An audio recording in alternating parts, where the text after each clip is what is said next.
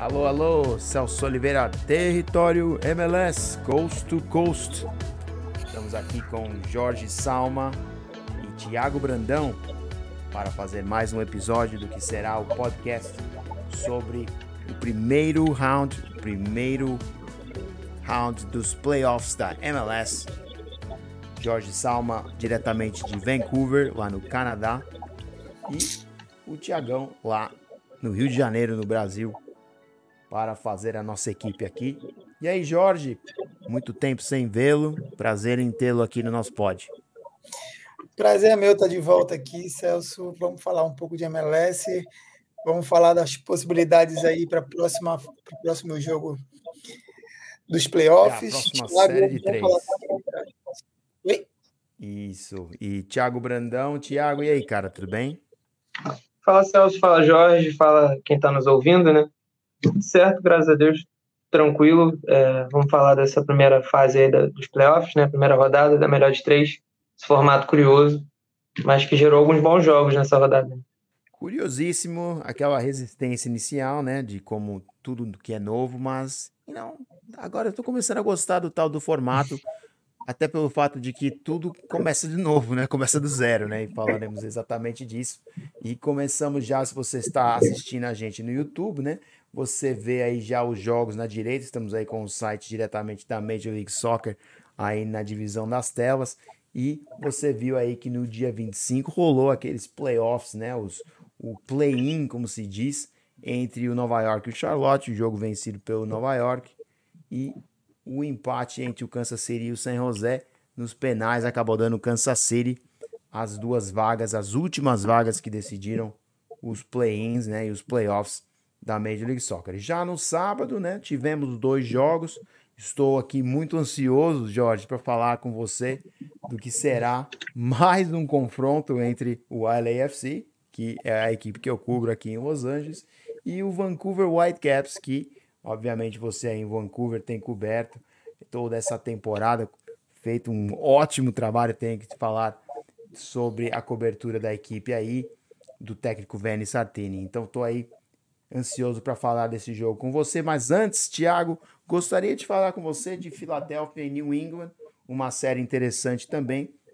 Primeiramente, tivemos é, o primeiro jogo lá em Filadélfia, vitória do Filadélfia. O que, que você achou desse jogo? Pode falar à vontade o que você achou e o que você acha da série também entre os dois equipes.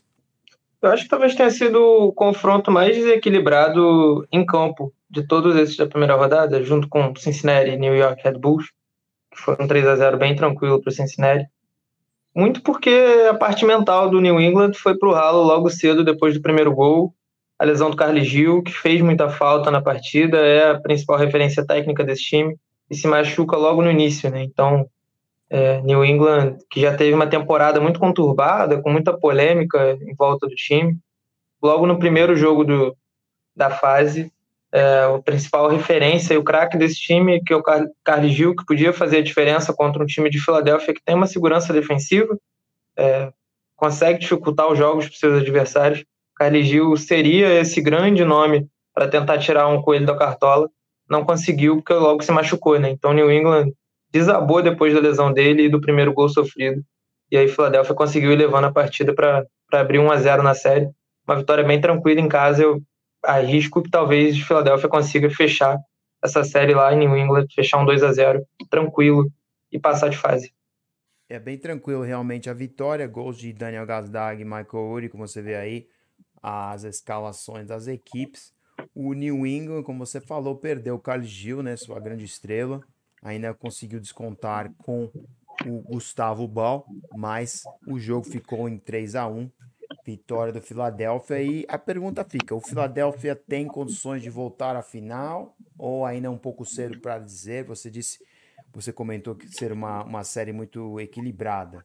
Então, pelo que eu estou ouvindo aqui, não é o mesmo Philadelphia do ano passado, que basicamente passou por cima de todo mundo? Então, eu acho que o Philadelphia caiu um pouco de rendimento. Foi uma temporada um pouco atípica. Eu acho que a tendência era evoluir depois do bom ano que eles tiveram, mas caiu um pouco.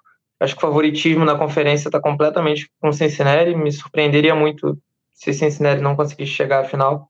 Mas acho que pode ser um time que vai fazer jogo duro contra qualquer um. Acho que eles têm essa capacidade para literalmente fazer uma série dura contra qualquer time da MLS. Mas não como entrar como favorito, né? Acho que o favorito dessa conferência, como eu disse, é Cincinnati. E eu acho que tanto tanto Filadélfia como Columbus como o Orlando City talvez podem fazer um pouco ali de um pouco de sombra a Cincinnati, mas o favorito é o Cincinnati. Com certeza. Para mim, o Orlando, pelo que eu vi desses últimos jogos, tem uma certa vantagem em cima do Cincinnati, né? Obviamente temos que ver os dois jogando juntos, mas tenho minhas razões quando falaremos desse jogo, porque eu acho que o Orlando, o Orlando no momento é uma equipe mais completa que o Cincinnati. O Cincinnati ainda depende muito dos seus craques como o Lúcio Acosta, mas vamos esperar um pouco para falar desse jogo. E no momento gostaria de falar do jogo do LAFC, estive lá, 5 a 2 contra o Vancouver. As duas equipes se encontraram nesse sábado também, depois do jogo. As equipes é, jogaram aqui em LA e o LAFC levando a melhor, fez o gol logo aos 18 minutos do primeiro tempo para abrir o placar e Dani Boanga acabou fazendo o segundo gol depois ainda do empate do Vancouver. O Vancouver ainda veio empatar o jogo de novo. No momento estava 2 a 2 e aí no segundo tempo o LASC deslanchou e acabou vencendo o jogo. Então, Jorge, gostaria de ouvir de você, se você obviamente assistiu o jogo, o que achou das duas equipes e o que acha do momento até dos playoffs é, em geral. Pois é, cara, jogo, de, jogo que me deixou um pouco, me enganou no primeiro tempo, né? O, Primeiro, pelos últimos jogos do, do, do Whitecaps aqui, aqui em Vancouver, o Whitecaps realmente fez boas partidas, né? vinha numa crescente na reta final do campeonato, né? chega nessa, na, na fase dos playoffs né? com moral. O jogo, o último jogo aqui em Vancouver é, contra o LFC foi um jogo que, enfim, o, o, o, o Whitecaps tinha totais condições de sair com a, com a vitória, né? o Gaudi perdeu dois pênaltis, enfim, é, eu não sei, eu acho que eu, eu, tive a impressão que o time do UFC tirou um pouco o pé naquela partida. Uhum. Né? Tanto que se, se caso se naquele momento o Adcap tivesse ganhado, o, o, adversário seria, seria o Seattle, né? É, então, assim, por todo esse retrospecto dos últimos jogos, pela vitória diante do San Louis, é, eu imaginava que o jogo fosse um pouco mais equilibrado, e foi no primeiro tempo. Né? O, o terminou primeiro tempo ali, empatado 2 a 2 mas no segundo tempo parece que deu um blackout total. Né? O West tem alguns problemas é, do meio para trás. Eu acho a defesa do time um pouco instável, né? muitos erros. O Takaoka oscila muito, ao mesmo tempo que ele faz grandes defesas, ele também toma uns perus assim inexplicáveis. E mas o time do meio para frente é um time que realmente eu acho que tem, tem muito potencial para crescer nessa reta final. Né? A grande questão é saber que time vai entrar em campo.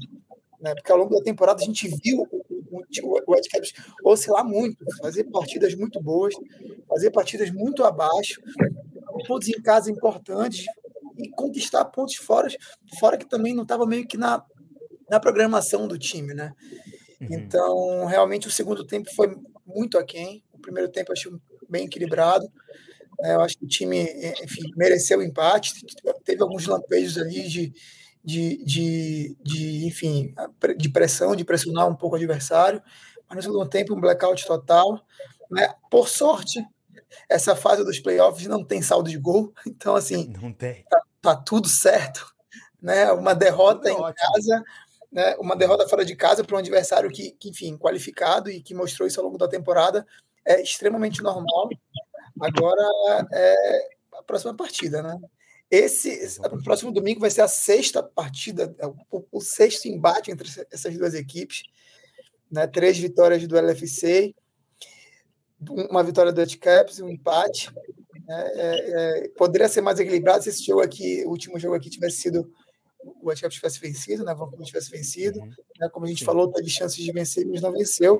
E mas, pode ser que é, mais... o, o, Vancouver venceu fora de casa, né? Venceu a partida aqui em Los Angeles, né? É, o, o perdeu, começou a temporada perdendo duas vezes consecutivas para o hum. pro, Los Angeles no, na, na CONCACAF. 3, 3 a 0 na Califórnia, 3 a 0 aqui. E aí entra no MLS, ganha fora de casa, empata aqui e agora leva esse hum. chocolate. É extremamente estável, duelo pode ser tudo, né? Pode acontecer. Você que fez uma. Eu ia comentar, obviamente, que você fez um resumo muito legal no nosso site, né? Do, da, da série, né? Dos duelos é, entre as duas equipes. Vale a pena conferir, né? E você estava já falando basicamente aqui de alguns dados do confronto. Fala um pouquinho dos dados do confronto. Você tem aqui a LAFC marcando 14 gols em cinco jogos. Então, eu já pergunto para você, o grande problema do Whitecaps nessa série contra o LAFC tem sido seu ataque? Somente seis jogos, seis gols contra 14 do LAFC? Eu acho que eu, eu, eu, eu vejo o time da, o, o time da antes do, do, do, da parada da, da Leagues Cup era um time para mim, e depois da Leagues Cup ele, ele vem de uma outra forma. Né? As contratações pontuais que foram feitas na meio da temporada deram uma cara nova para o time. Né? O, o, uhum. lateral direito que chegou, enfim, alguma, algumas peças ali que foram importantes e assim, realmente deram uma, uma, uma cara nova para esse time do Sartini, né? É, então, assim, naquele primeiro momento ali, no início da temporada, a gente tinha um problema muito sério de defesa, digo a gente, enfim, é o time que eu mais, é mais né? aqui ligado, então, enfim, a gente percebia um, um, um problema sério de, de, de, zaga, esse problema ficou ainda mais agravado com algumas lesões que o time teve ao longo da temporada. Na volta para o segundo semestre, na retomada da, da, da, MLS, a gente percebe uma melhora, né, mas a gente ainda percebe uma defesa extremamente estável. Né?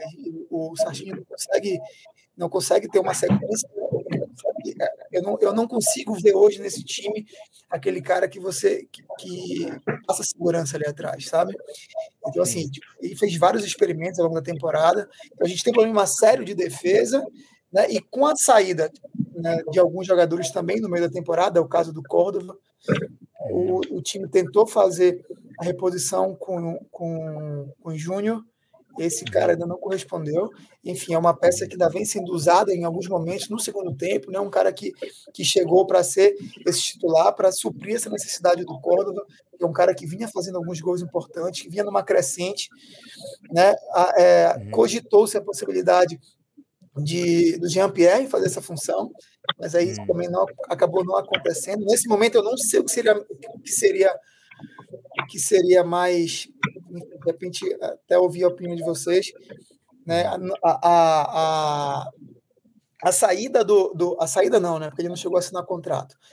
Mas o, o Jean-Pierre fez, um, fez uma sequência de testes aqui no Anticaps e tudo mais, e acabou não sendo aprovado e voltou. E esse mesmo momento coincidiu com a contratação do Júnior o atacante tem uma rodagem pela seleção no Canadá, tudo mais, tem um currículo, tem um, né, um lastro interessante, mas que aqui ele não conseguiu desempenhar esse meio de futebol. Eu não sei se nesse momento né, um cara com o vigor do, do, do, do, do Jean-Pierre poderia dar uma, uma, um gás novo, enfim, né, são posições é, diferentes, mas é um cara que quer muito voltar ao futebol, enfim, poderia, poderia né, dar uma cara nova para esse, esse time Sim. aí na, no, no ataque. Tem, é, e ele tem enfim, um, um histórico bom, né? Oi?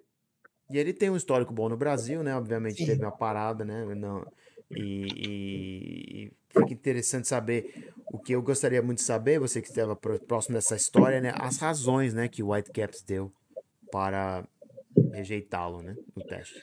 Então, a gente, a gente começou a acompanhar, a gente começou a achar muito estranho o que estava acontecendo, na verdade. Né? A imprensa no Brasil inteiro via dar essa contratação como certa. Né? Todo mundo, todos os principais veículos esportivos do Brasil, especialmente do Rio Grande do Sul, e os grandes veículos também nacionais, uhum. davam a contratação do Jean-Pierre como um reforço do Vancouver para a temporada na MLS. Aí a gente começou a achar meio estranho que o time não fazia, não fazia o comunicado oficial tudo mais. E aí a gente foi atrás dessa história e descobriu que, na verdade, ele estava sendo testado no time B. No 2. No time B do Edcaps, que, que naquele momento não havia assinado o contrato tudo mais e tal. Nas redes sociais a gente também acompanhou e percebeu que algumas, algumas imagens bem esporádicas do jogador, nenhum momento foto no centro de treinamento do, do, do Vancouver, em nenhum momento vestindo a camisa do clube. E aí a gente foi em cima, foi embaixo e acabou descobrindo que ele não havia sido aprovado no teste. Né? A gente até questionou se tinha sido uma decisão do Sartini pela não, pela não aprovação dele no time, e a diretoria do clube disse para a gente que o Sartini realmente ele pode, ele tem poder de fala, mas está longe de ser o cara que vai bater o martelo é, e vai falar não, eu quero não esse é. cara no meu time. Né? Não, normalmente não, é, normalmente é. não é. Eu acho que ele tem uma fala assim mais por cima, né? Isso normalmente é o general manager. Sim, foi o que aconteceu. E aí, quando a gente, quando a gente é, é, foi, conseguiu um, um, pouco mais de informação, a gente descobriu que ele tinha saído daqui de Vancouver já há alguns dias. Né? Então, assim, de fato, a gente não sabe o problema. Né? A princípio, também chegou a falar que ia demorar um pouco mais para assinar esse contrato pelo, pelo problema de saúde que ele teve, na verdade, né? por causa do uhum. câncer e tal. Na verdade, não era nada disso. Né? De fato, é, não, não, não, não rolou, não funcionou. Uhum.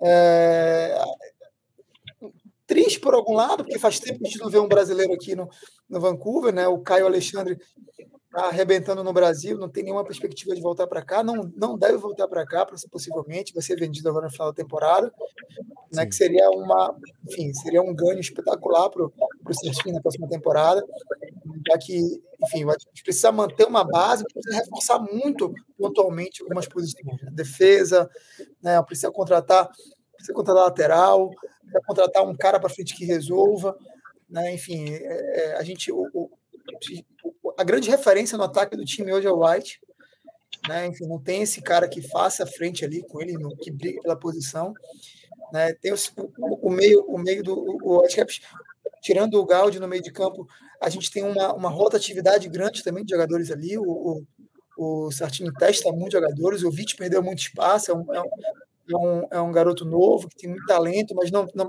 perdeu sequência total no time, entra no segundo tempo. Enfim, é, a gente percebe uma oscilação muito, muito grande na, na escalação do time. Né? Hoje acho que tem, sei lá, três, quatro jogadores que têm lugar cativo nesse time das Caps. Né? Tirando isso, a gente vê aí uma, uma oscilação muito grande nessa escalação.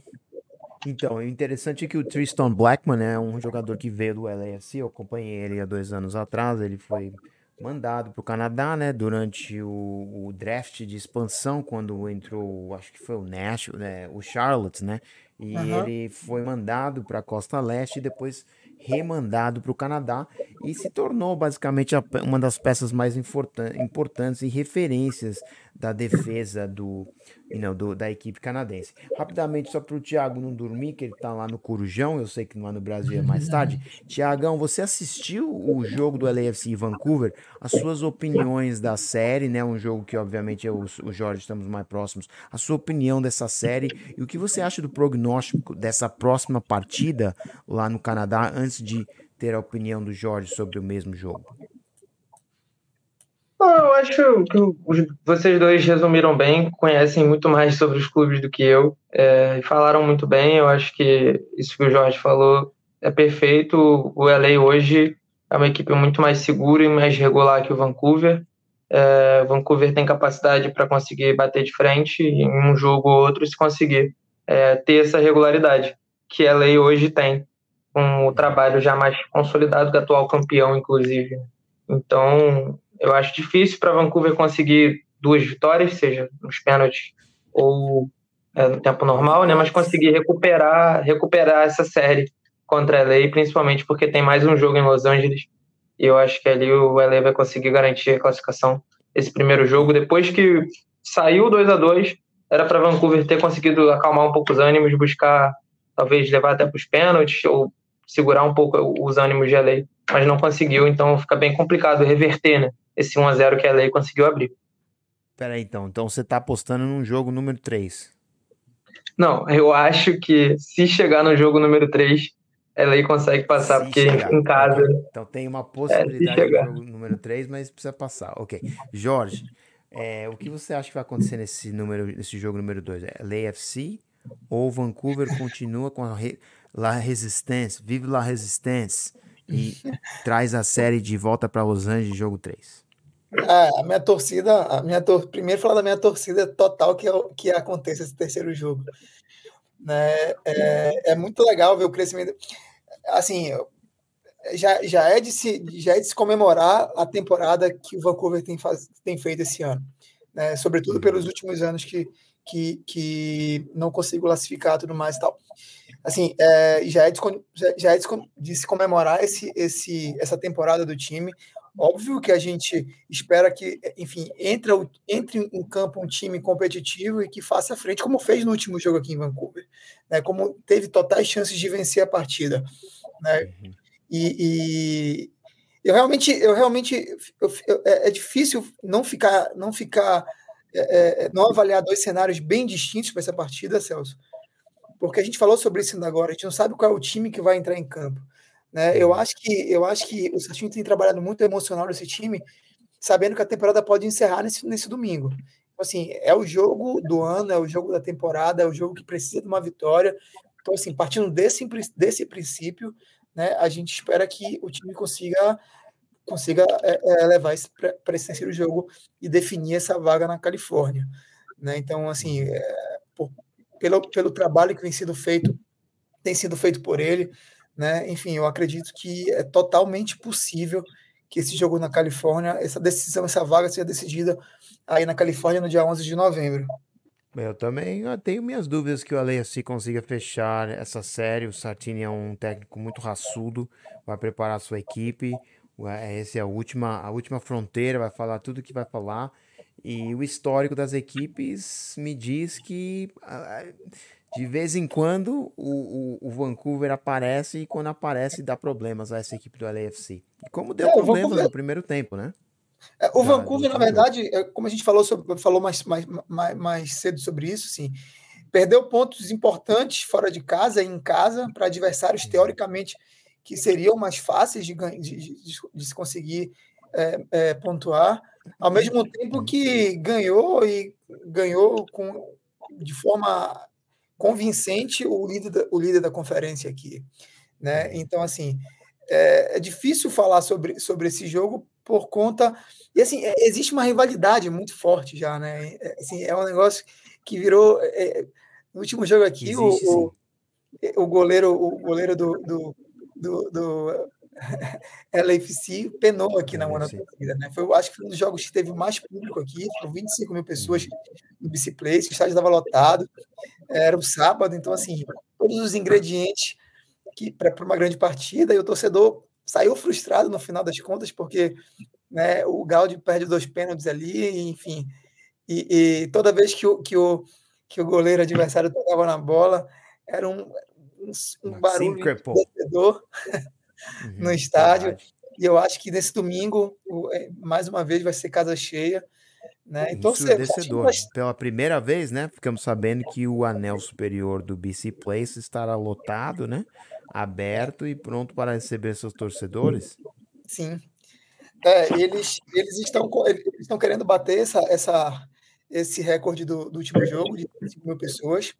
Né? No, no final da, só, só, só fazendo um adendo a essa questão aí do, do, do último jogo, exatamente o jogo que foi anunciado a renovação de contrato do Sartini, né, e na coletiva de imprensa ele ficou extremamente emocionado, né, esboçou ali um choro, né, dizendo que ele deve muito a essa cidade, a Vancouver, deve muito ao clube, né, que toda a trajetória profissional dele começou a funcionar como técnico profissional aqui. Então, assim, ele está extremamente empolgado com essa possibilidade de, de conseguir esse feito, né, de conseguir uma vitória, enfim, encerrar em casa, pelo menos com o pé direito, né, com uma Sim. vitória. Eu acho que estou na torcida é. aqui para que eu, tenha mais eu, eu sempre torço, mas tudo bem, né? Eu torço, né, para dar para ser um negócio emocionante, né? Mas o LAFC que não perca essa partida fora de casa, porque eu acho que dar mais uma chance para o Vancouver vir para Los Angeles Sim. e demonstrar um futebol em 90 minutos e talvez sair com uma vaga,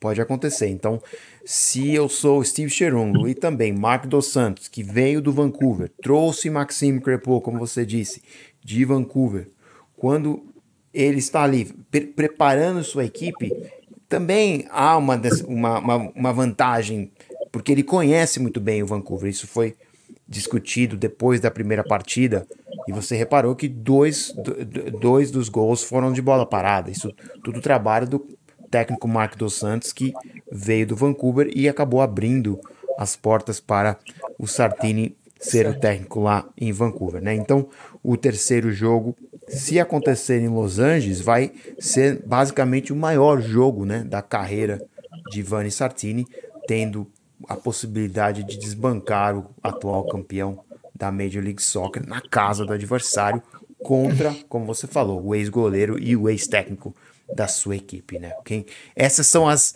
as histórias, né, que a gente quer ouvir da Major League Soccer. Eu sei que a gente está estendendo um pouco essa discussão entre o LAFC e Vancouver, mas não é sempre que a gente tem a possibilidade de discutir entre eu e o Jorge, né? É verdade. Mais alguma coisa desse jogo que você quer discutir? A gente eu, eu só, só é, um Você falou do, Mark, do, do, do treinador do. do... Pois é. E, da mesma forma que o. E tem muito conhecimento daqui, eu acho que o Sartinho também tem esse, esse, essa, essa carta na manga de saber muito a forma de trabalho dele, né? Eles trabalharam Sim. juntos também, foi auxiliar, Sim. enfim, é, é, Se conhece. Já vi muito treinador formar auxiliares tão bom quanto, né? Vamos Isso, torcer. E, são grande... pessoas que se conhecem, sim, e se falam, e, e, até porque a gente fez uma entrevista com o Mark, e eles se estudam mesmo, e realmente há uma rivalidade até pelo que aconteceu na Conca Champions, né? É, vamos torcer, acho que tem tudo para ser todos os ingredientes para uma grande partida. Adversários, lá? estaremos lá, estaremos lá. Beleza. Contando essa história para o território merece. Beleza. Então, falamos aqui dos jogos de sábado, né? Já falando um pouco de que acontecer, que acontecerá no próximo round. Já vamos passar para o próximo jogo, o jogo do leste que aconteceu no domingo, 3 a 0 para o Cincinnati. O Cincinnati já como o, o como falamos antes, o, o, grande bicho papão, né? Foi o, o Supporter Shield, ganhou o Supporter Shield e basicamente decidiu o jogo em 30 minutos de jogo já estava 2 a 0 né? Então, quero ouvir um pouco de vocês, o que vocês acharam desse jogo. Thiago, o, o Cincinnati não pode ser parado, pode? É, pode, poder pode, né? Messi parou, Messi e Inter Miami pararam eles na, na US Open Cup, é, em Cincinnati, inclusive, mas acho bem difícil que não chegue na final da MLS, pelo menos. É um time muito dominante na sua conferência. Mostrou isso contra o New York Red Bulls. É, o nível que está jogando o Lúcio Acosta é um negócio realmente impressionante.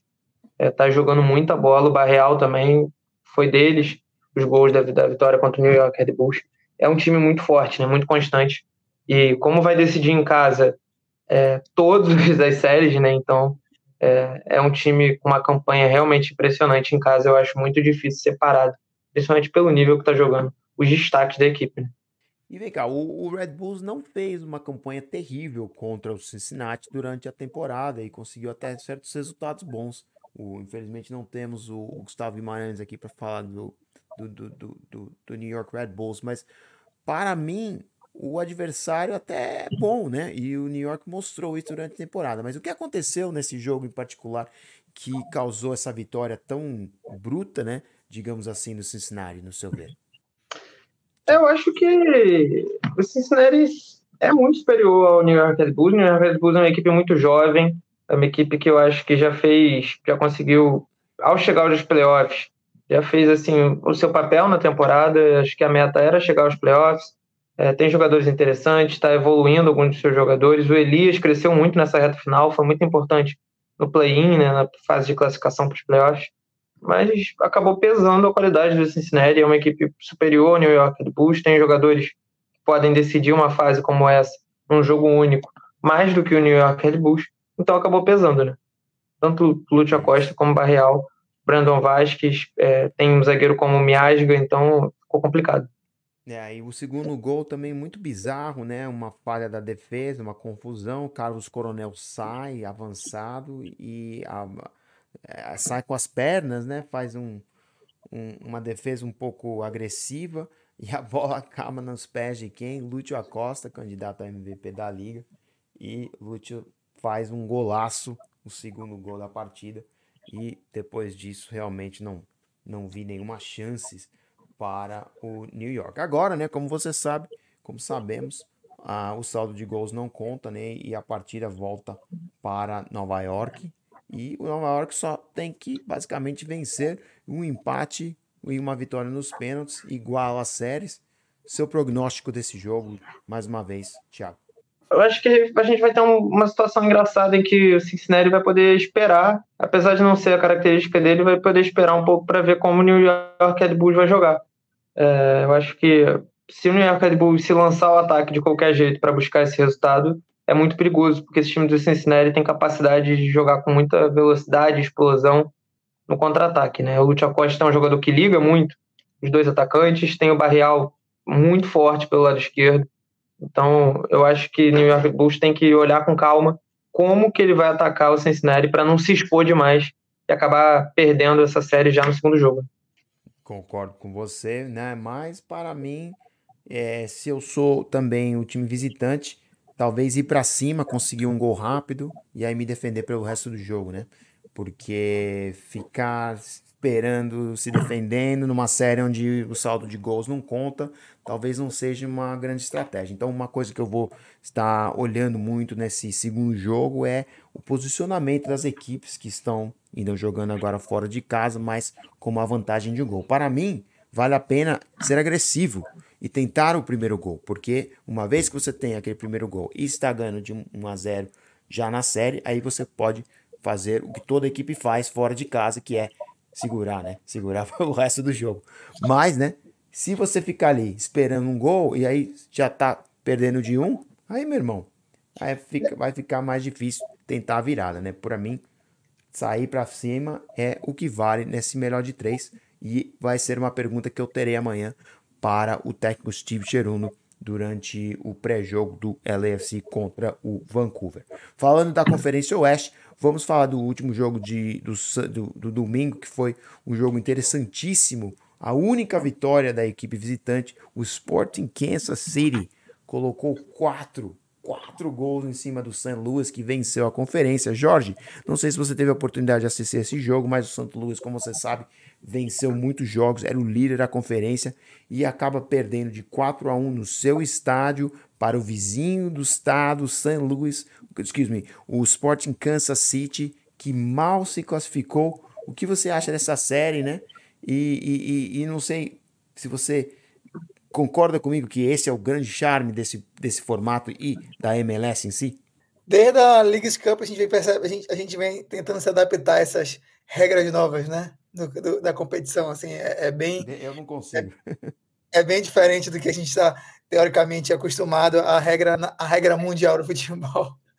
Então, eu venho percebendo é, uma queda drástica de rendimento do, da equipe que liderou o campeonato a temporada inteira de ponta a ponta. Assim. Então, é, eu conversei do jogo, no jogo do, do Vancouver contra o São Luís aqui em Vancouver. Eu cheguei a. O Vancouver assim, passeou o jogo inteiro, não recordo, acho que foi 4 a 0 ou 4 a 1 não recordo o resultado da partida, mas foi um placar bem elástico. Né? E eu conversei no final do, do jogo com o Célio jogador do, do, do, do, e ele já vinha, ele, ele, chegou a comentar comigo, ó, a gente vem numa, a gente vem, é, realmente a gente vem numa queda de rendimento, a gente, né, mas eu acho que isso se deve muito à temporada que a gente vem fazendo, um nível muito alto, um rendimento muito elevado, e eu acho que isso a gente está ganhando um fôlego para os playoffs. Né? No entanto, não foi o que a gente viu, né? Acho que tiraram o pé de mar do acelerador, e aí enfim, o, o saldo de gol não conta, mas é, é, já é difícil, né? Você difícil você não sentir um baque de perder em casa 4 a 1 Agora tem essa questão do, essa questão do, do saldo, assim, faz, nesse momento faz toda a diferença também. Não adianta você ganhar de 4 e perder de 1. Enfim. Não adianta. Vai, vai, perdendo os pênaltis. É, perdendo os pênaltis. A vantagem é jogar em casa. E, é. Porque é, você sabe que historicamente, você estudar assim, 100 partidas, 65 delas vão ser ganhas pelo time da casa. Então, a grande vantagem realmente é você jogar em casa. Só isso. É. Enfim, é, é, difícil, é difícil você você agora você pegar uma levar de quatro, chegar em, chegar no jogo fora de casa e tentar reverter isso. Não é fácil, né? Mas eu acho que pelo, pelo que o, o, a equipe fez na, na primeira na, na, fase classificatória, a gente não pode também, é, enfim, não se surpreender com uma partida uma partida da vida desse, desse, desses, desses atletas aí, enfim, pode eu, eu acredito que o, que, o, que, o, que o Sporting, enfim, legitime essa vaga, né, mas também não vejo, não vejo, não me espantaria né, se o São Luís conseguir alguma, beliscar alguma coisa fora de casa. Mesma coisa para mim. Se o Sporting perde fora de casa, vai perder pro, pro St. Louis. Porque o St. Louis não vai perder dois jogos pro rival seguidos em casa com a sua torcida. Então a grande oportunidade, né, é realmente roubar, né, a, a vantagem do jogo, né, como fez, e agora decidir em casa vencendo o seu jogo, né, diante da sua torcida. O Sporting Kansas City tem tudo para fazer isso, tem feito grande campanha nos últimos meses, agora que está todo mundo é, de volta de contusão, né? Uma equipe que estava muito lesionada no começo da temporada. Peter Vermes é, é, fez tudo que, tudo que pôde fazer para manter sua equipe viva e ainda entrou nos play-ins, venceu o San José, que que estava recebendo muito mais né, atenção no começo da temporada, entrou nos playoffs e aí está aí competindo com a melhor equipe do Oeste. Uma pergunta para o Thiago aqui antes de a gente seguir para o próximo jogo. Thiago, o peso de ser o, uma equipe que está fazendo sua primeira temporada na, na Major League Soccer, você acha que pesou um pouco na hora de decidir os playoffs? Esse era justamente o comentário que eu ia fazer sobre a partida. Eu acho que St. Louis e o Bradley Carnell, o treinador, é, concorrendo inclusive ao prêmio de melhor treinador da temporada, sentiram um pouco os playoffs é, sentiram um pouco, não, sentiram muito os playoffs. Tinha uma expectativa muito grande sobre o Santo Luís, a torcida também tinha uma expectativa, era um clássico contra o Kansas City. E o Peter Vermes é um treinador que está na liga há muito tempo, é, soube utilizar disso para jogar a pressão para o Santo Luís. É, é, bem isso que o Jorge falou eu, e que você falou também.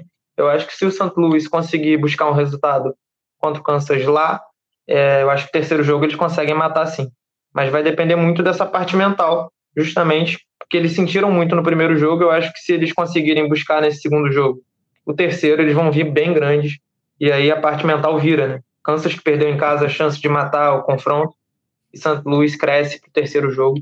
Então vai ser um jogo bem interessante a gente observar como o Santo Luís vai lidar. Santo Luís que é um dos melhores mandantes da competição, né? Foi muito forte dentro de casa e vai ter que buscar o resultado justamente fora. E tem o Cláudio, né? Que, enfim, tem o Klaus fez, fez, muitos gols na temporada. Não, eu, eu, não tenho o número exato aqui, mas é um dos artilheiros da, da, da conferência. É um jogador que se destacou bastante. Essa é uma arma, né? É, é, uhum. Enfim. Eu acredito que. E o Burke, né? Sim. Que é um, um dos melhores goleiros também da temporada. Né? Importante na fase de mata-mata. Mas, mas, com aquela zaga na frente dele, amigão, não tem Burke que mereça. Meu, o cara só. Tô, ele, a defesa estava dificultando a vida do coitado, né? Ele não, não, nesse último jogo mostrou para mim que a grande fragilidade daquela equipe é pelo meio. Você entra fácil demais ali. Beleza, então falamos dessa série. Queria falar um pouco do jogo do Orlando. 1 a 0 sobre o Nashville. Para mim, o Orlando, uma das melhores equipes do leste e a que tem mais chance de desbancar o Cincinnati. Começo com você, Thiago. O que você viu do Orlando? Eu, eu tenho impressão que você assistiu um pouco mais essa equipe que eu. Você acha que Orlando é uma equipe que realmente tem condições de chegar até a final e desbancar o, o, o bicho-papão que é o Cincinnati? Eu acho que Orlando tem capacidade para fazer isso que você falou. É, talvez junto com Columbus ali, a que mais tem capacidade de fazer isso, mas eu estava muito curioso para ver esse confronto contra o Nashville. Eu acho que são duas equipes muito competitivas, é, cada uma do seu jeito. O Nashville me impressionou muito na Leagues Cup, então eu estava muito curioso para ver como eles iam lidar com os playoffs. É, realmente foi um bom jogo, um jogo bem equilibrado, que Orlando consegue vencer com um golaço do Cartagena, assim, é, achou aquele gol na, da cartola, então, então aí a gente vai ver o gol mas realmente foi, foi um confronto muito equilibrado. Né? E eu acho que esse confronto vai para o terceiro jogo. Acredito que o Orlando vai conseguir avançar no terceiro jogo. É, Nashville tem um Mukhtar, que é o que a gente, a gente falou do, do Klaus lá no, no St. Louis, que é aquele jogador que pode mudar um jogo. E, e Nashville tem o, o, antigo MVP da liga, né, da temporada passada, e um jogador muito decisivo. Eu gosto como esse Nashville consegue ser competitivo mesmo em cenários assim que não não deveria ser, né, num, num mundo ideal. É realmente uma equipe bem interessante essa de Nashville. Acabou perdendo de somente 1 a 0 um golaço, né? Que infelizmente indefensável para Joe Willis. Eu gritei mais alto, minha, minha esposa e crianças achou que tinha algo acontecido aqui em casa, porque eu nunca vi um gol tão interessante e realmente contra um goleirão como o Joe Willis e acabou ficando por isso mesmo 1 a 0 para o Orlando e agora o Nashville tem que jogar fora de casa, mesma coisa e vencer, né, a sua partida, não levar a partida para os pênaltis, que realmente vai ser eu, eu, eu tenho a pergunta que fica é quantas dessas jogos, segundos jogos vão para os pênaltis, né? E que eu acho que vai ser a estratégia de algumas equipes, né? Mas o Orlando, para mim, tem todas as chances, tem toda a chance de levar essa série, né? Para vencendo esse segundo jogo contra o Nashville. É uma equipe que joga bem. Ô Celso, um último comentário rápido sobre a sua pergunta sobre o Orlando ter capacidade para desbancar o Cincinnati. Eu acho que qualidade técnica, tática, futebol apresentado em campo, eles têm sim. É um time muito interessante. Mas é uma equipe muito jovem. Tem alguns destaques ali mais experientes, como o Galese no gol, o Maurício Pereira, que já está um tempão na liga. Mas tem muito garoto, sul-americano, inclusive, é nesse time. O Angulo é muito jovem, o Facundo Torres, apesar de ter feito uma grande temporada, é um jogador jovem. O Duncan Maguire foi draftado esse ano, inclusive é, o, Serra, o César Araújo, o Cartagena, que até fez o gol, o brasileiro Rafael Santos. Então é um time muito jovem.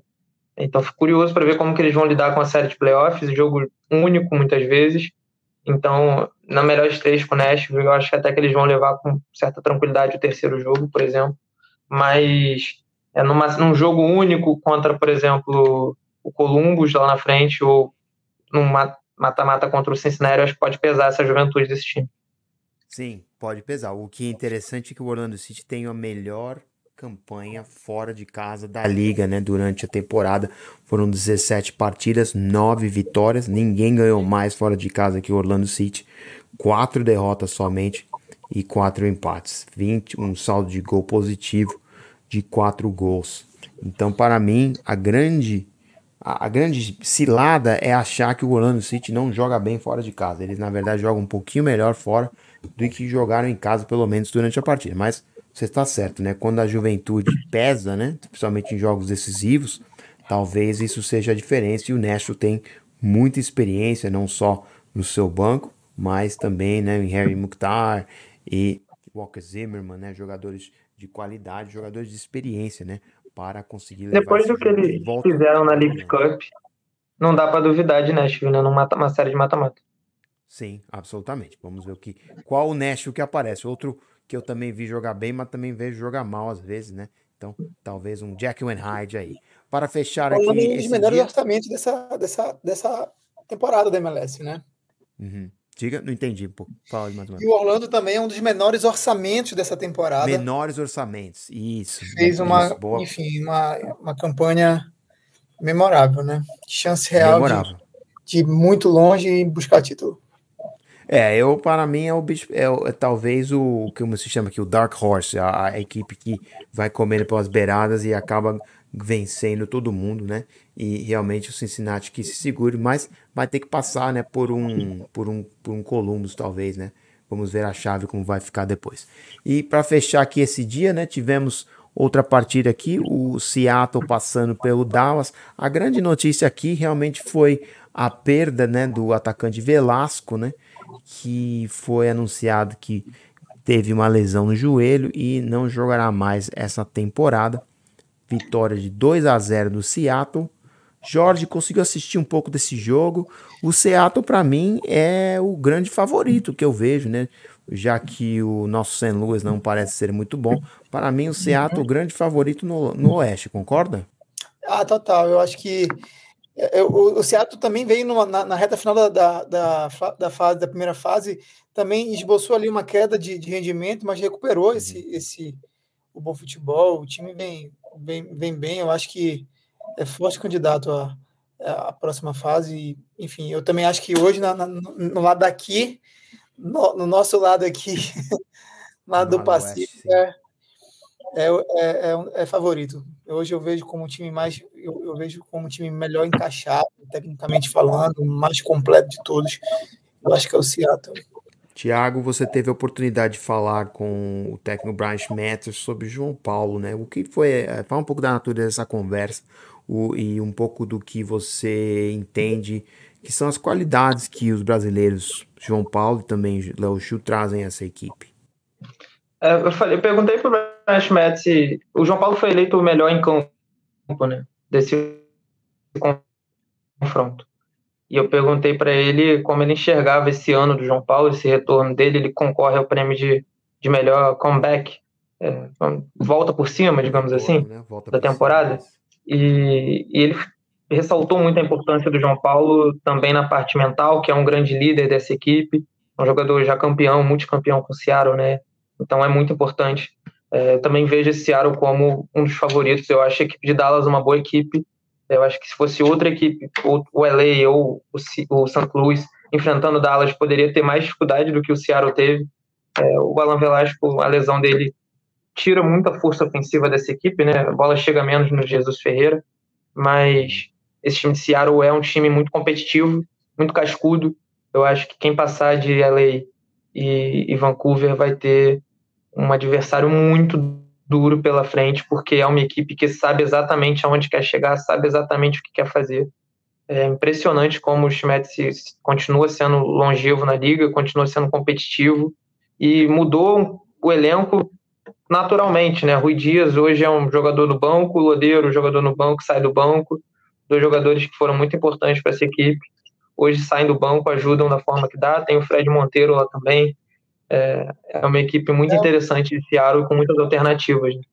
E o que é mais legal é que o Seattle tem, tem, tem peça de reposição, né? Porque, assim, é, hoje, Sim. quando você olha para o banco, ele tem alternativas, boas alternativas, né, para substituir ali a altura o, o quem está jogando. Isso faz toda a diferença, né? Hoje você pegar, enfim, eu tiro pelo, pelo Vancouver aqui, às vezes a gente, eu vejo, hein, vai tirar, vai botar quem também, sabe?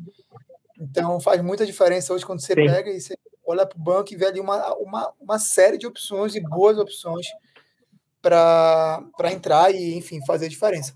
Sim, as contribuições de gol. Ainda tem o Weber, o brasileiro Weber. Continuam. E o Weber também, extremamente eficiente quando entra, contribuições de gol também positivas dele. É, o Weber eu vi jogar no glorioso Paysandu, rapaz. Jogar não, né? Ele não jogou. Veio jogar aqui. Passou por lá. Deu uma passada, né? Uma passada rápida, né? Foi, é, mas essa série, né? E, infelizmente o Dallas perdeu o seu grande craque, Alan Velasco, que foi eleito o melhor jogador da liga com menos de 22 anos. E infelizmente estourou seu joelho lá no sintético do, do Lumen Field. Fica um abração para você, Paulo Júnior, e o seu sintético aí do Seattle. Vamos ver quem sair dessa série entre Vancouver e LA vai terá, terá o prazer de visitar a Seattle, né? De visitar Seattle para jogar contra o que me parece ser a equipe do Sounders, né? Porque o Dallas não tem como passar desse jogo, fora o baque mental de ter perdido seu maior jogador. Para mim, a série acaba e acaba em Dallas. Vitória rápida do, do Sounders e vai esperar, como falamos, o resultado entre o LAFC, né? Que tem pela frente o Vancouver e se vencer vai para Seattle. Ambas, aliás, ambas as equipes têm que visitar Seattle no próximo, na próxima fase. Eu acredito que a gente tem boa, boa chance de dessa, acredito que tem boa chance de sair desse lado da chave o finalista da MLS Cup, né? O time que vai jogar a MLS Cup. É, eu acho que mesmo St. Louis, depois desse baque inicial aí, me deu muitas dúvidas de qual vai ser a capacidade dele de bater de frente com LA, é Vancouver ou Seattle. Né? Isso, isso. Eu dar uma olhada na chave aqui, deixa eu ver se eu acho. Depois a gente dá uma olhada. Mas antes disso, a gente vai comentar do último jogo, que foi Columbus, que foi o jogo ontem. Thiago Almada, Atlanta United de Thiago Almada. O Thiago Almada suspenso ontem não jogou. E o Columbus, como de praxe, em casa. Cúcio Hernandes fez dois gols e deu a vitória à sua equipe do Columbus. Começa com você, Thiago. O Columbus Crew, para mim, também é outro possível bicho-papão para fazer né, a grande final da conferência contra o Cincinnati no Hell is Real, né, a, a rivalidade dentro de Ohio. O que você achou dessa, dessa primeira partida entre as duas equipes? Evidenciou o quanto o Thiago Almada faz falta para esse Atlanta, né? É, sem dúvida, um dos melhores jogadores da liga, está na, tá na disputa pelo prêmio de MVP. É, o Giacomakis, o Giorgio Giacomakis, o grego, pouco tocou na bola, pouco conseguiu criar. A Atlanta foi extremamente decepcionante na partida. O Coutinho Hernandes, como foi a temporada inteira, nesse jogo também decisivo, bateu o pênalti, fez outro gol, foi foram dois gols dele em seis minutos. É, é, um jogador muito competitivo, muito interessante. Eu acho que esse colombiano no ano que vem, a gente tem que ficar de olho nele para disputa por artilharia, por disputa para MVP.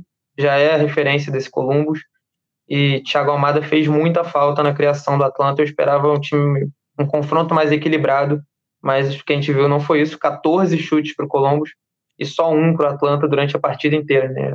Foi realmente uma vitória muito tranquila do Columbus Crew, passando pelo craque do Columbus que a Atlanta não teve. Né? O, o, Atlanta que resolveu, uh, resolveu, né? É, decidiu usar Matheus Rossetto como substitu substituir para substituir Thiago Almada. Não sei se você conseguiu assistir esse jogo, Jorge, mas é, rapidamente, Thiago Almada para você. Entre os três, Lúcio Acosta, Thiago Almada e o Denis Boanga do LAFC, qual faz a maior campanha para você e justifica o, o prêmio de MVP? Ah, eu fico com o Almada. Eu sou, eu sou fã do futebol dele. Acho que é um cara que Acho que é um cara que, enfim, o Atlanta é, é um sem ele, e é, com ele em campo é outra equipe, enfim. E o último jogo ficou muito claro isso. O time, time sentiu muito essa, essa, essa ausência. E eu, fico com, eu, eu, eu voto nele, que o meu voto é Almada.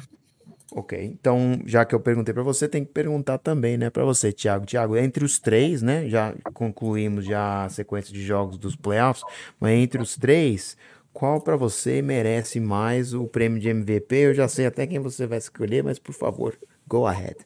É, eu acho que quem é mais jogador é o Almada de fato, mas é, meu coração é todo de Lúcio Acosta. É, Gosto muito de Lúcio Acosta, a temporada que ele fez foi realmente impressionante.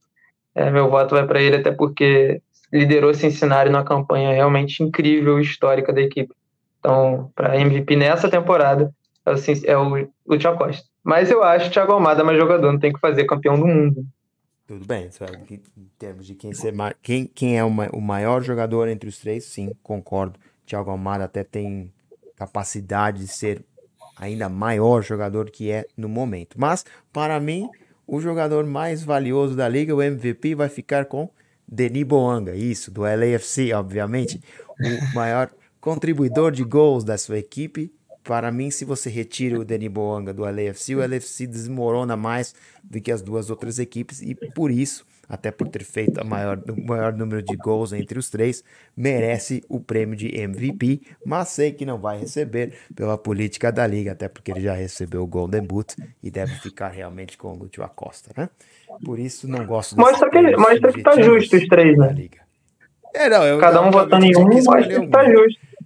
Não, e, e, acho que todos nós três demos grandes razões pelas quais cada um, né, é, mereceria receber realmente o prêmio de, de, de MVP da liga, né? Porque os três realmente fizeram grandes campanhas esse ano e mostraram realmente o, o, a importância que tem para a sua equipe. Se vocês estão assistindo aqui no YouTube, né, realmente eu nunca sei se vamos colocar no YouTube ou não, né, mas se resolvemos colocar, você está vendo aqui o bracket da MLS como ficou até agora, né? Vamos dar aqui um zoomzinho desse lado, você vê aqui o jogo entre o San Luis, né, no oeste e o Sporting Kansas e o vencedor dessa série vai enfrentar o Houston e o Real Salt Lake. E não falamos dessa série, falamos?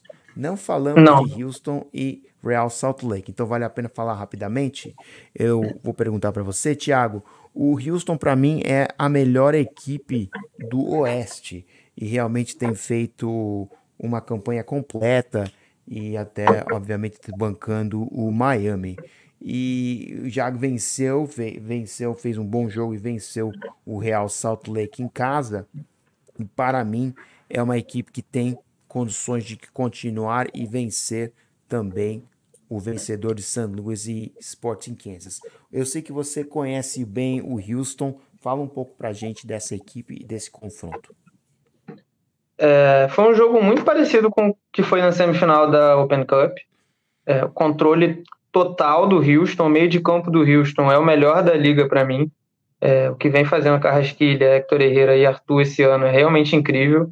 Conseguiram mais uma vez dominar o Real Salt Lake, mas o Real Salt Lake conseguiu criar dificuldade mesmo assim. É, assim como foi na, na US Open Cup, Houston sai na frente no primeiro tempo. Um lindo gol do Hector Herrera, tabela com Carrasquilha mas o Real Salt Lake daquele jeito ali, futebol amarrado, não conseguia Houston deixar criar de fato chance de gol. Vai lá e acha um gol com o Diego Luna e depois logo depois o Houston consegue fazer o seu segundo e ganhar o jogo. Eu acho que Real Salt Lake é um time que consegue complicar os jogos para Houston, mas Houston é mais equipe, ao meu ver, vai passar nesse segundo jogo ainda contra o Real Salt Lake e vai passar de quem pegar de St. Louis e Sport Kansas City também. É, eu acho que vai estar na final da conferência e vai ser jogo duríssimo, tanto para Seattle, quanto para LA, quanto para Vancouver, quem tiver ali. Vai ser um jogo duríssimo, Houston. E é um dos favoritos ao título da MLS. Eu acho que está na briga ali. Se você pegar uns 5, 6, ele tem que estar, tá, até porque pegou um chaveamento, ao meu ver, mais tranquilo. Né? É, eu acho que vai conseguir chegar na final de conferência com tranquilidade. Estando entre os quatro melhores, você automaticamente é um candidato a título. Isso. É, pra e mim, só um detalhe, só para ressaltar. Uhum. Diga. Rapidinho, só, só uma coisa para ressaltar. Eu acho que é muito legal falar sobre a temporada que está fazendo o Arthur. O Arthur, que já é campeão da MLS com o Columbus, é, vem fazendo uma temporada realmente muito especial. É, ao meu ver, hoje é o melhor brasileiro jogando na liga e cresceu muito no Houston Dynamo. Né? Chega no Houston Dynamo como um jogador ali para compor o elenco, mas para ser um titular normal da equipe e termina a temporada listado para o prêmio de MVP. Né? Então, realmente incrível. A temporada que fez o Arthur fez um grande jogo. Titular absoluto da equipe e faz realmente complementa muito bem o meio, meio, meio de campo com o Casquila e o, uh, e, o, e o Hector Herrera, como você falou. Os três fazem o melhor meio campo da, da Major League Soccer, no meu ver também. O Arthur, com quem conversei o ano passado, enquanto estava no Columbus, e falou para mim que realmente ele gostaria de ter ficado no, no crew, né? Mas acabou se dando bem e vindo para Houston, contrato novo. Renovou o contrato. Aí, andando bem, andando muito bem, contrato novinho. E você vê aí já a chave do Oeste, né? Falamos um pouco da parte de cima. Eu concordo com você, é, Thiago, que da, desses quatro, o Houston é o que tem mais chance de avançar, né? É, e ganhar as semifinais contra o vencedor de St. Louis e Sporting Kansas, né? E vamos ver realmente se o Sporting Kansas desbanca o seu irmão menor, o St. Louis, que acabou de entrar na liga, né? E aí você vê também a parte de baixo o LAFC, né? Que, como falamos, nesse dia 5 vai a Vancouver para tentar resolver a série, né? E o Jorge vai estar lá passando as informações e o vencedor tem pela frente, como falamos, o número 2 ou o número 7, né, o Seattle, que jogando contra o Dallas, agora já está com a vantagem de um jogo, né? E o Dallas já não tem o Velasco. Você concorda com o prognóstico, então, que a conferência, as finais da conferência devem ser entre Seattle, o LAFC ou Vancouver, né? Não vou falar que o LAFC, né? para você. E lá em cima, o, o, o Houston deve ir, né, vencer e, e, atingir a conferência, no final da conferência, né? É, eu acho que o chaveamento do, do, do Houston assim, favoreceu muito eles, é, sobretudo pela queda de rendimento total do São Luís. Uhum. Então, eu, eu, eu, eu, já vejo o, o Houston nessa semifinal e eu acho bem possível que seja. Assim, se, se, no futebol, a gente sabe que a lógica ela está longe de, de, de ser algo enfim, tudo pode acontecer, mas assim, eu acho que se mantiver o que a gente está, o que a gente tem acompanhado, eu acho que da Houston e, e Seattle, eu acho que é, eu acho que é por aí que vai que vai que vai que vai caminhar o negócio. Eu também né? Poderia ser o Vancouver, é verdade, mas É, mas eu, eu realmente eu acho que de LFC e Vancouver tendo que viajar para Seattle é, vai, vai ficar muito difícil, né? Então você falou que o LFC tirou o pé naquele último jogo, né? Se tivesse ganho na casa do Vancouver, né? Naquela última rodada, Aham. teria sido o, o, o número 2, né? E teria mudado o chaveamento, né? O, o Vancouver Uhum. fazendo a série de três contra o Seattle, né? E o LAFC fazendo a, a, a- a sendo o número 2 e tendo que jogar contra o Dallas. Poderia ir muito mais agora, né? longe, né? Isso, isso, mas infelizmente, quer dizer, isso não aconteceu, né? E aí estamos aqui com o Seattle, para mim, sendo beneficiado desse formato. Vale a pena só falar rapidamente que todos nós não confiamos mais no St. Louis e estamos todos, né, nesse podcast no primeiro episódio, falando mal do St. Louis no começo da temporada e eles acabaram aí ficando com a primeira, a primeira colocação do Oeste, né? Então, mais uma vez, o São Luís tem a possibilidade de fazer o impossível, né? E vencer o Oeste e provar todo mundo errado, né? E porque sabemos que aquela diferença de gol não vale nada, né? E para fechar aqui o podcast, vamos falar rapidamente do, da chave do leste aqui. Thiago, concorda comigo que o Cincinnati, Filadélfia, né? Columbus e Orlando realmente são as equipes que devem passar? Concordo, eu acho que o, desses dois primeiros, o Cincinnati e Philadelphia, eu acho muito certo que sejam os dois. Eu não vejo poder de reação nenhuma em, em New York Red Bulls e New England. Eu acho que Columbus e, e Orlando podem se complicar se não levar a série como tem que ser levada. Eu acho Atlanta e Nashville equipes mais complicadas nesse sentido, mas acredito que deve passar os dois também. E se fosse para palpitar uma final, ainda palpitaria Cincinnati e Orlando, apesar de achar que o Columbus Crew tem capacidade para bater de frente. Sim, é para mim também tem capacidade de bater de frente e espero realmente pela rivalidade entre as duas equipes. Seria muito bom, muito legal ver o Crew jogar contra o Cincinnati. E amigos, com isso ficamos com uma hora de programas. Vou basicamente terminando aqui, né, o nosso nosso resumão do primeiro, do primeiro, da primeira leva de jogos desse melhor de três que aconteceu aqui. Agradeço muito a presença de vocês dois. Sempre falo que vou fazer programa de meia hora e a conversa é boa e vai a uma hora, né? é assim que resume-se o Coast to Coast. Temos vários jogos acontecendo esse fim de semana. Um abração para você, Jorge. Boa sorte lá no estádio. Espero realmente que o jogo seja bom e que não acabe em penalidades ou com um dono de equipe falando que o campeonato é marmelada e soltando palavrão na televisão. Por favor, donos do Vancouver, não façam como John Textor, que não vale a pena.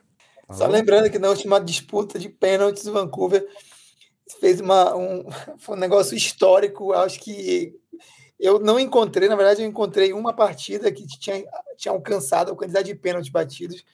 Foi Vancouver e Tigres, acho que 38 Isso. cobranças, se não me engano. Né? Enfim, o Vancouver teve a chance de decidir, não decidiu também, só para, enfim, Takaoka para pênalti, não, não, não, não acho que é uma. Não acho que, que não, não passa muito segurança.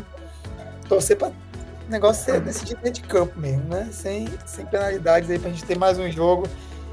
Quem sabe dar esse pulo na Califórnia, Celso. Quem sabe na quinta-feira que vem estarei lá, caso isso aconteça. Amigos, um abraço, tudo de bom e com isso concluímos mais um Coast to Coast. Um abração.